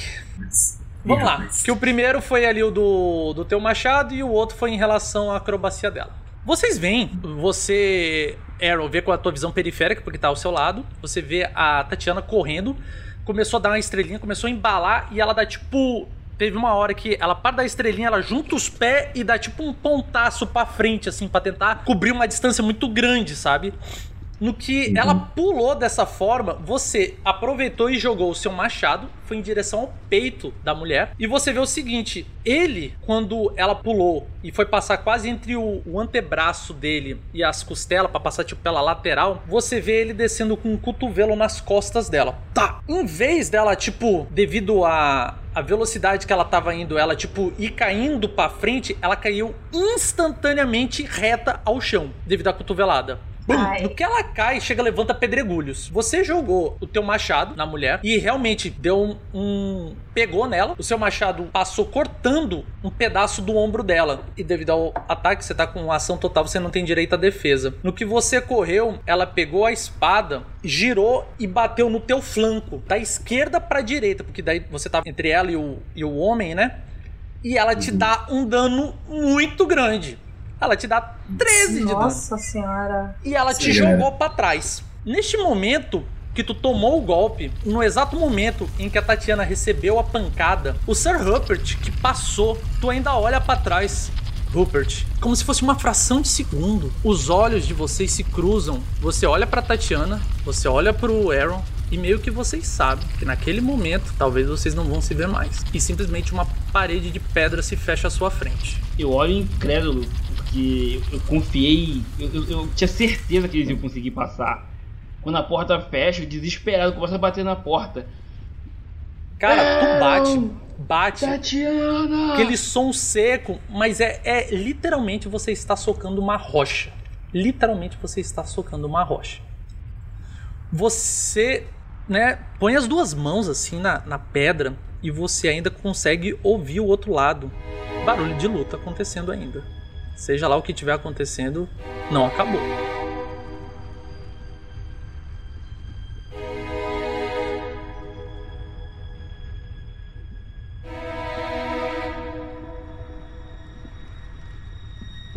Seus olhos começam a se acostumar com essa luz alaranjada e você vê o seguinte, no que tu vira assim, tipo, atônito, trêmulo, tu, cara, tu tá trêmulo assim, eu- eu- tu não sabe se é adrenalina, se é o sentimento que percorre pelo teu corpo. Tu vê uma grande mesa comprida, em cima dela tu pode ver um enorme banquete com diversas iguarias, frutas, alimentos, tudo que tu puder imaginar, da coisa mais gostosa e cara, talvez, vamos botar assim. Você olha em cima dessa mesa, entre esse banquete tem sete cadeiras, são poltronas, como se fossem poltronas feitas de pedra, uma pedra polida, bonita. Ela tem o tom de marfim. Tem um, como se fosse uma silhueta em cada poltrona dessa, uma sombra, como se tivesse chamuscado na pedra. Ficou a sombra, como se fosse uma silhueta humanoide. Como se tivesse sido chamuscado. Na frente e, e- e nessa mesa enorme, você vê sete copos derramados assim com líquido vermelho espesso na frente de cada poltrona dessa. Ao fim dessa câmara enorme que tu tá, que é bem iluminada por um laranja enorme, agora você sabe o porquê que ela é iluminada, tu vê como se fosse uma cachoeira de magma escorrendo incessantemente, vindo de cima a baixo, indo para talvez um outro pavimento que você não consegue ver. Ele simplesmente passa direto, como se fosse um poço, talvez. Você ouve uma voz saindo da lava, uma voz poderosa, uma voz com, com uma certa potência, difícil de não entender. Tu ouve o seguinte: Então, minha mãe acredita que vocês compreendem suas palavras. Eu a amo de uma forma que vocês jamais entenderiam. Porém, me questiono sobre algumas de suas escolhas. Por exemplo, a de imbuir um ser tão insignificante uma ínfima parte de seu poder. Tu repara que a mais ou menos uns 15 metros de altura do solo ali, da parte da base do chão da cachoeira de magma, tu vê se projetando saindo a 15 metros de altura como se fosse uma cabeça. Essa cabeça vai se projetando para fora do magma e o magma vai escorrendo em volta dela. E tu vê como se fosse uma cabeça com sete olhos e eles olham diretamente para ti. E ela volta a falar. A sua medíocre raça deturpou tudo o que minha mãe falou. Vocês preferiram ceder a desejos que não os tornam diferentes de meros animais. Vocês mataram meu santo, meu profeta. Por ele minhas palavras eram proferidas, mas vocês o ignoraram. Fiz de tudo para ter piedade de vocês e sua existência medíocre. Vocês começaram tudo isso quando liberaram a encarnação de um mal, o arauto da blasfêmia e da mentira. E tu vê o seguinte: como se um corpo, agora vindo daquela cabeça, né, começa a se, a se projetar para fora da cachoeira de magma, grande, de uma pele, como eu posso dizer, como se fosse marfim perolizado. É uma, é uma pele perolizada. Eu acho que é a melhor forma de descrever. Alta, muito alta. E na medida que ela vai passando, o magma vai escorrendo como se fosse, é, sabe, algo hidrorrepelente, que a gotinha cai da água e escorre instantaneamente e não, não se mistura? É a mesma coisa. Aquele magma escorre como se não encostasse diretamente na pele dela. A criatura sai, ela tem uma forma andrógena, olha para ti e diz: O fim dos tempos era iminente. E você pode ver isso. Vocês matam, vocês destroem, vocês estupram, vocês se regozijam na dor e no sofrimento. Tudo o que era belo, vocês conseguiram corromper. Tudo que permeava vocês, vocês trouxeram desgraça. Eu vou limpar essas terras e teremos um novo recomeço. A criação de minha mãe não deveria ser maculada pela forma que vocês agem. É um insulto. É isso que é. E eu não aceito. E ela começa a andar na tua direção. Você vê que a pele dela começa a brilhar de uma cor intensa, uma luz intensa. Que tu tem que botar assim a, o, o, antebraço na frente dos olhos para conseguir é, é, é, olhar ela, sabe? Com a mão, com a mão é, protegendo os olhos, eu entendo e lhe dou razão em tudo que diz. Mas ainda assim, Firid jamais desistiu de nós. Tu vê que ela olha assim. Como ousa? Cara, tu simplesmente cai de joelho no chão. Cara, tu sente a articulação do teu joelho doer. É, é, foi instantâneo, mas tu parece ter controle de novo do teu corpo. Nunca desistiu da própria criação, nunca se arrependeu. Ela dá as costas assim para você, toca assim no, no, magma escorrendo. Atrás dela, você vê que fica girando em forma circular, como se fizesse um círculo perfeito, como se fosse sete facas. Fica girando, são facas grandes, é, facas para ela, para ti seria algo como uma espada enorme, tá entendendo? Assim, tu olha o fio das facas, tu imagina que aquilo lá conseguiria cortar qualquer coisa que fosse colocada na sua frente. É amolado de uma forma que não dá para duvidar. É verdade que os humanos fizeram muitas coisas horríveis e que merecem sim punição. Mas também fizemos coisas boas, curamos doenças, preservamos parte do, do mundo que nos foi dado. Você acha? Era isso que via quando chegou naquela cidade? Uma cidade não fala pela humanidade inteira. E por todos os outros cantos que você passou, era diferente? Tu vê que o brilho que sai dela é muito maior e tu, novamente, tu tem que fechar os olhos para tentar ficar, sabe? A luz é tão intensa que mesmo com os olhos fechados, é como se iluminasse. E tipo, quando ela falou isso, ela proferiu de uma forma tão poderosa, cara, que tu sentiu uma, uma onda sabe, um- uma onda de choque e te derrubou pra trás. Bum. Confesso que em meio a toda a podridão que eu via, Tu vai falar do chão, vai se levantar? Não, do, só pra, do- só do pra chão mesmo. Confesso que em meio a podridão e descaso que eu via, cada ato bondoso era a prova mais brilhante e incessante de que Firid estava ali por nós. Eu gostaria que, assim como ela, você também não desistisse do mundo. Tu vê que ela vem se aproximando. Mas eu não desisti do mundo. Eu desisti dessa raça. Essa leva com defeito e com problemas que são vocês. Que podem ser Ela- consertados. Ela, ela estende a mão assim pra você. Tipo, ela tá muito distante. Ela deve estar uns 15 metros de distância. E, tipo, ela estende a mão assim. Tipo, tu fica. Tu volta a ficar, tipo. É como se alguma coisa te levantasse, sabe? Eu juro que não entendo o que minha mãe vê em vocês. Vocês desonram tudo, tudo, tudo o que ela fez. Mas eu vou corrigir isso. E você verá que não é um axioma o que estou falando. E sim a mais simples e pura verdade. Uma verdade que vocês, cegos pela corrupção, são incapazes de vislumbrar. Aí ela dá um passo em direção a você.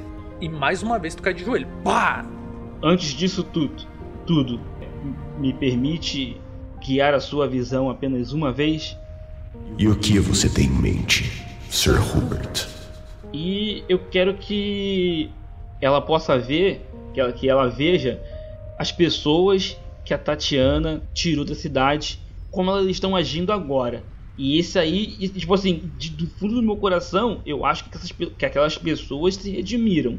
E vamos ver. Tá. Se elas não se redimiram, é. Você sente uma, uma tentativa de entrar na tua mente, Eu- certo? Você pode tentar resistir. Não, eu permito, permito. Eu não me, não me oponho, não.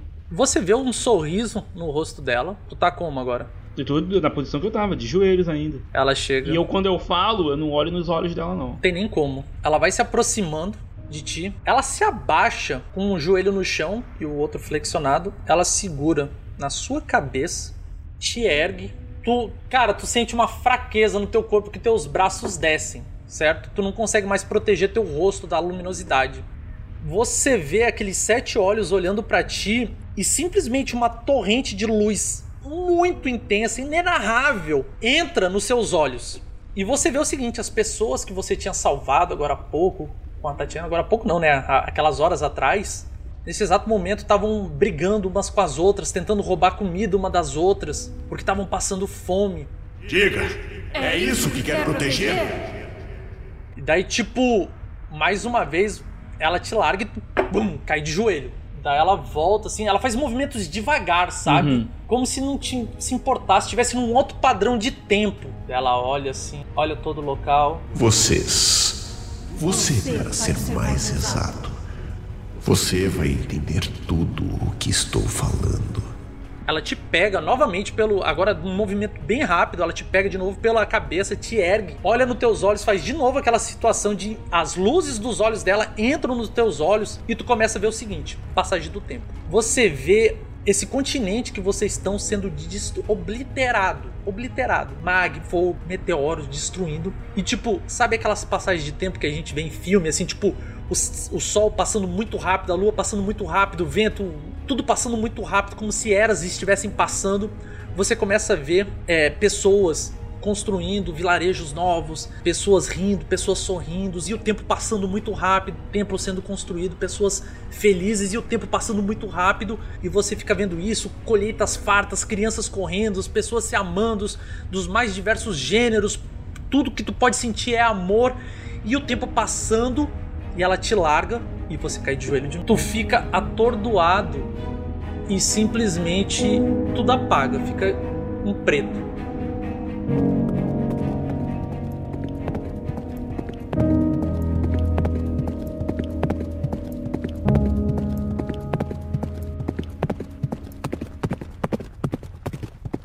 Você ouve um som no silêncio absoluto de galope. Quando tu volta a si, tu se vê cavalgando pra fora e a única coisa que fica martelando na tua mente parece que deve ter sido as últimas palavras proferidas. E diz o seguinte: Você viverá centenas de anos para poder ver que não é uma falácia, pois isso é algo de mortais. A mentira. Você verá a evolução acontecer e os erros serem corrigidos. Você passará pela visão da destruição e da agonia. Mas esse é um pequeno preço a se pagar. Por ser um escolhido. Você levará a palavra do que aconteceu para evitar que eu tenha que voltar novamente. Tu tá cavalgando numa planície, aí atrás você ouve uma explosão colossal.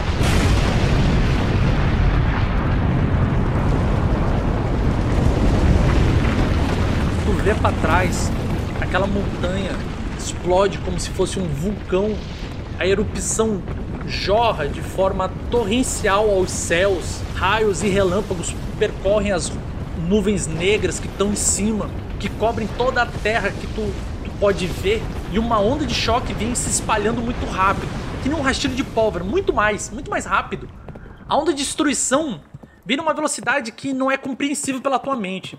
E naquele momento que tu vai ser coberto pela nuvem de fogo e poeira, tu sente como se fosse um escudo em volta de você, de destroços. E aquilo passa em volta de ti e não te afeta. Agora tu começa a imaginar uma visão de cima, vendo aquela destruição correndo pela terra e diversos pontos piscando numa luz intensa como aquela que você viu caindo do céu em diversos pontos, que nem o que aconteceu com você agora, que te protegeu dessa destruição. Você vê diversos brilhos desse em alguns cantos da, do continente. E tudo fica escuro.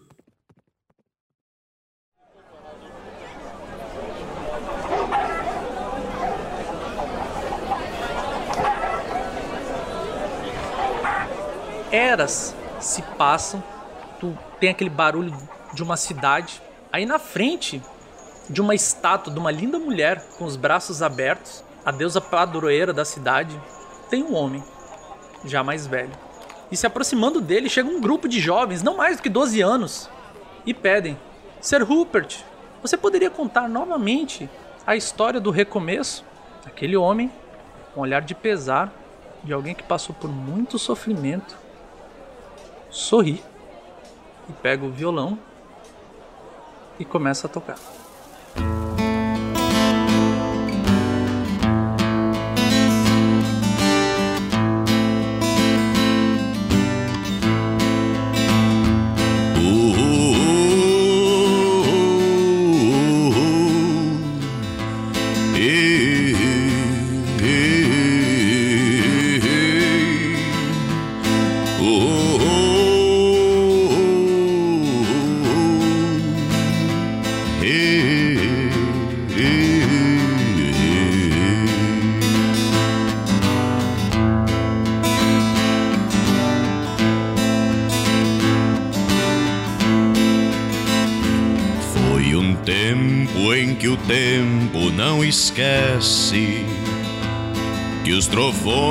Eram roucos de se ouvir. Todo o céu começou a se abrir numa fenda de fogo que aparece. O poeta inicia sua prece ponteando em cordas e lamentos, escrevendo seus novos mandamentos na fronteira de um mundo alucinado, cavalgando em martelo agalopado e viajando com loucos pensamentos cavalgando em martelo agalopado e viajando com loucos pensamentos.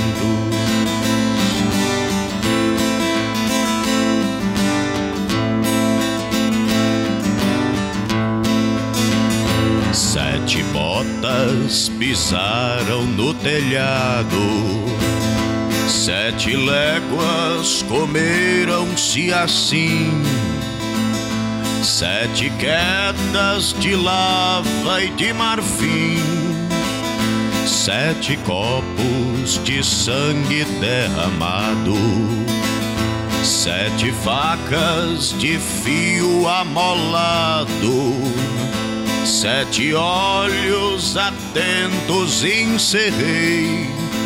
Por sete vezes eu me ajoelhei na presença de um ser iluminado.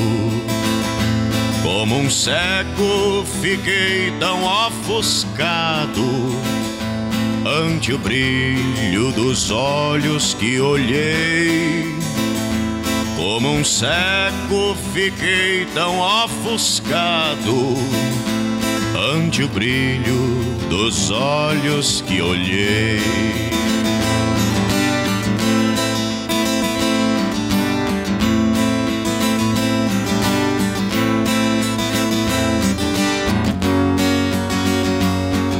Ser que ninguém me compreenda quando digo que sou visionário. Pode a Bíblia ser um dicionário, ou pode tudo ser uma refazenda.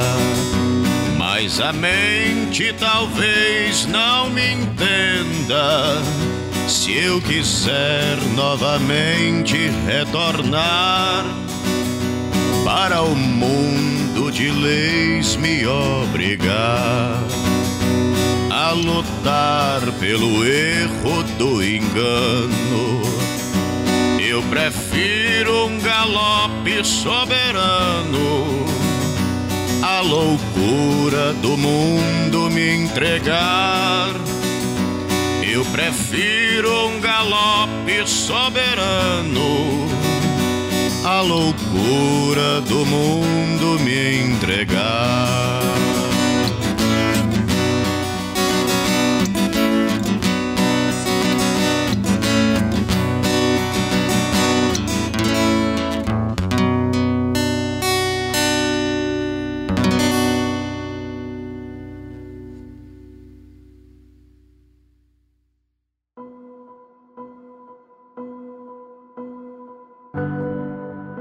Você ouviu A Mensagem, uma aventura original do Dado Viciado. O roteiro, a edição e a narração foi por eu mesmo, Jefferson Stankowski. Eu tive a consultoria do Thales Almeida, também aqui do Dado Viciado.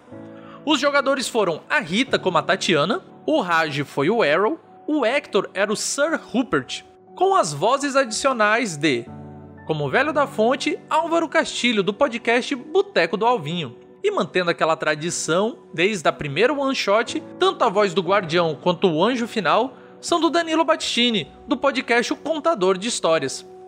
O intérprete da música final é chamada Canção Agalopada não é ninguém menos do que Vini Fist. O Vini Fist, gente, para quem não conhece, ele é um músico aqui de Fortaleza e ele foi finalista no programa de TV o Canta Comigo. O cara canta demais, gente, demais. Bom, vocês viram aí, certo? E essa one shot foi toda inspirada na música Canção Agalopada, que é original do Zé Ramalho. E como eu tinha solicitado no início para prestarem bastante atenção, vocês depois podem reouvir já sabendo que a música vai contar toda essa história, aí vocês vão prestar atenção porque é bem bacana para vocês irem identificando os pontos chaves usados. E sim, caso vocês perguntem, deu um trabalhão enorme. Tem outros easter eggs aí na, na aventura que eu vou deixar vocês descobrirem, certo? Mas eu dei muitas dicas. Eu tive a ideia de fazer essa aventura depois que o meu amigo Diego Montanha, que vocês talvez conheçam como Lars Yorickson, o Siegfried reencarnado após várias luas, que é citado direto na, nas crônicas da Sexta Era, que é o quadro aqui, né, do, dado viciado. E ele me chamou para ir ouvir o Vini Fist, porque o cara arrebenta no dark country, no rock, no blues. Ele chamou pra gente ouvir um, um show dele e tal, né? E eu disse, pô, bora, né? Aí chegando lá, cara, putz, Gente, que cantor excepcional. Peço até que vocês sigam ele aqui nas redes sociais, vejam o trabalho ímpar que ele faz. Vão lá no, no, Instagram, no YouTube, em todo canto, dá um gankzinho lá, diz que é do dado, tá vindo pelo dado viciado e tal, ele vai se amarrar. Aí, cara, quando eu vi ele cantando, a música que o Diego pediu, né, a canção Agalopada, eu, ele, o Diego disse, cara, presta atenção nessa história. Aí eu prestei realmente atenção no que falava. Eu conhecia Zé Ramalho assim, mas nunca parei pra ouvir. Aí eu ouvi o, o Vini cantando. Nossa, velho, a história era fabulosa, cara. E desde aquele dia eu fiquei muito motivado para fazer algo. Demorou, mas tá aí, saiu. Foi esse episódio e, cara, eu tô muito feliz com, com o resultado. Outra coisa, agora os assinantes aqui do, do Dado Viciado, que estão lá no, no grupinho do WhatsApp, agora vocês vão entender por que alguns de vocês não participaram, certo? Porque vocês gostavam de Zé Ramalho, vocês iam matar a charada em, em diversas situações. Os três jogadores que estão aqui, que jogaram comigo essa aventura, eles foram selecionados devido aos gostos musicais deles. Eu pressupus, baseado no que eles disseram que gostavam, que eles não conheceriam essa música. E por sorte, dei sorte, eles não conheciam. Então eles, né, foram jogando a aventura e, e foi tipo uma surpresa e tal. Já outros jogadores que gostavam muito de MPB, Zé Ramalho, eu não podia botar eles na aventura que eles iam matar a charada logo na primeira frase. Então eu preferi filtrar e agora eles entendem quando eu disse, gente, ó, vocês não passaram no meu filtro. Não é nada mais, nada menos, apenas o gosto musical de vocês. Outra coisa, eu estou com uma enquete que eu já tinha dito no início do episódio, vou falar de novo. Gente, ela é pequenininha, não demora um minuto. Eu preciso que vocês respondam para vocês me ajudar a entender o que vocês mais gostam no dado viciado. Isso vai ajudar bastante para mim. Eu também queria agradecer demais os padrinhos do PicPay desse mês que são o Brainer Silva, o Renan Fancini, o Pedro Henrique Matos, o Ednei Nascimento, o Igor André Santos, o Leandro Lisboa, Rolando Histórias Podcast, o Thiago C. de Castro, o Vinícius Watzel e o Diego Staffocher. O Ednei, que é o Hector, né? Ele jogou essa aventura aqui e, cara, foi muito massa. E eu queria saber, né? Vocês estão gostando aí do dado viciado? Querem me ajudar? Tem algumas formas que vocês podem fazer isso. Vocês podem ser um assinante do PicPay, aí vocês vão estar me ajudando financeiramente. Aí lá no PicPay é o arroba DVPodcast. Aí vocês vão estar me ajudando a custear boa parte do projeto, porque infelizmente ele ainda não se paga. Eu não consigo viver de podcast para ficar 100% exclusivo do meu tempo só no podcast, mandando um conteúdo da hora para vocês. Então, eu consigo fazer boa parte nas horas vagas, certo? Vocês também podem curtir e compartilhar o Dado Viciado nas redes sociais. Isso também me ajuda bastante, vocês não têm ideia. Tipo, no iTunes dá 5 estrelas, vocês vão no Instagram me seguem, no Twitter, curte, compartilha para tentar ter maior alcance e mais pessoas verem o, esse conteúdo que vocês estão ouvindo, que vocês gostam e tal, e que, pô, eu me amarro de fazer. É, ia ser bem bacana isso. Caso você também saiba, sei lá, editar vídeo, áudio, tu sabe desenhar, ou tu gosta de mexer no Photoshop, ou tu é bom mesmo escrevendo histórias, aventuras, e quer colaborar com o Dado Viciado e aproveitar ainda e divulgar seu trabalho, manda um e-mail para contato arroba dadoviciado.com.br ou fala comigo nas redes sociais e a gente bate um papo e vamos ver no que vai dar. Bom, é isso. Para vocês que ouviram até aqui, um muito obrigado e nos vemos na próxima.